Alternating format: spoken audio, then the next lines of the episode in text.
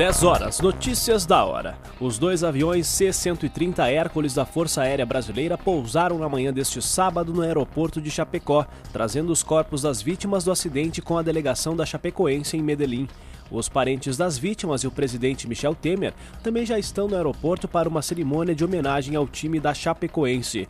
A comitiva chegou por volta de 10 para as 9 da manhã em Chapecó e o presidente deve entregar uma medalha para representantes dos jogadores e de membros da comissão técnica que morreram no acidente. Um dos seis sobreviventes do acidente com o avião, do, o avião da Chapecoense, que matou 71 pessoas terça-feira, o comissário Ervin Tumiri foi o primeiro a receber alta. Nesta sexta, logo após deixar o hospital em Medellín, o comissário gravou um vídeo. Ao que tudo indica, a próxima a ter alta deve ser a comissária de bordo, Ximena Soares, que nesta sexta usou as redes sociais para desabafar. Além dela, estão internados os jornalistas Rafael Hensel, o zagueiro Neto, o goleiro Jackson Follman e o lateral Alan Ruschel. Nenhum deles corre mais o risco de morrer. Já era quase seis da manhã deste sábado quando três carros funerários entraram no terminal de cargas do Aeroporto Internacional Tom Jobim, Galeão, na Ilha do Governador, na zona norte do Rio de Janeiro. O avião com os corpos de oito jornalistas mortos na queda da aeronave que levava a delegação da Chapecoense em Medellín, na Colômbia, chegou às 4h20 da manhã. O acidente deixou 71 mortos.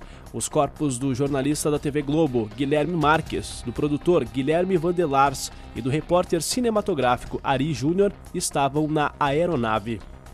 Colhemos o que plantamos. Não jogue lixo, jogue sementes. Rede Sul de Rádio, a tua rádio.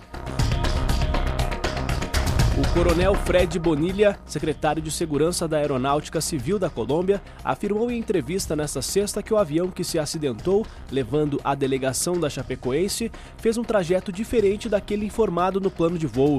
Segundo Bonilha, o plano de voo da empresa Lamia informava que o avião deslocaria da cidade de Cobija, na Bolívia, mas acabou decolando de Santa Cruz de la Sierra, que fica mais longe do destino Rio Negro. Notícias da Hora, uma produção da Central de Conteúdo da Rede Sul de Rádio e do Jornal Correio Rio Grandense. Notícias da Hora. O Brasil e o Mundo. Próxima edição, às 11 horas.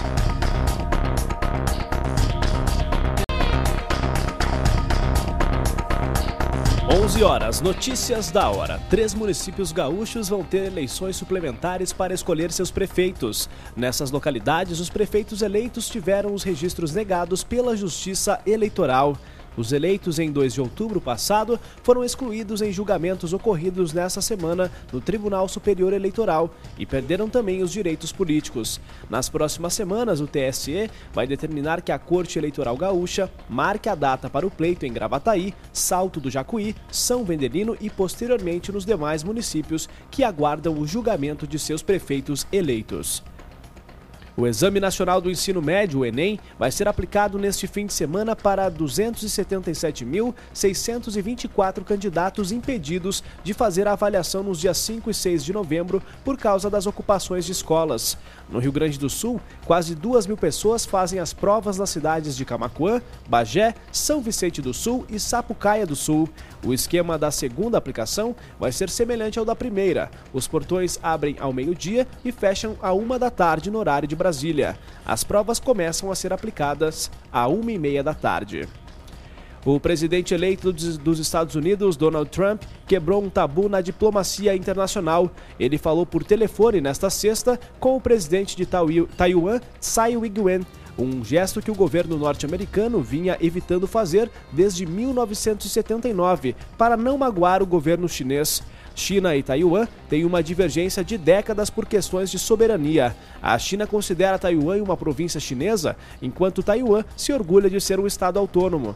O telefone de Trump dá prosseguimento a uma série de providências que indicam que o novo presidente norte-americano vai mudar o padrão diplomático que os Estados Unidos vinham mantendo até agora. Água uma questão de sobrevivência no futuro. Seja um defensor da preservação deste bem humanitário. Rede Sul de Rádio, a tua rádio.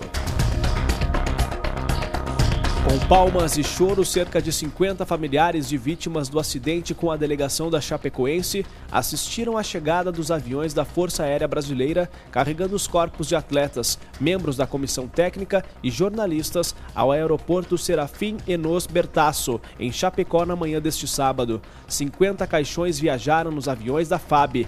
Durante a cerimônia, um a um, os caixões são carregados por seis militares em cima de um tapete vermelho, ao som da marcha fúnebre.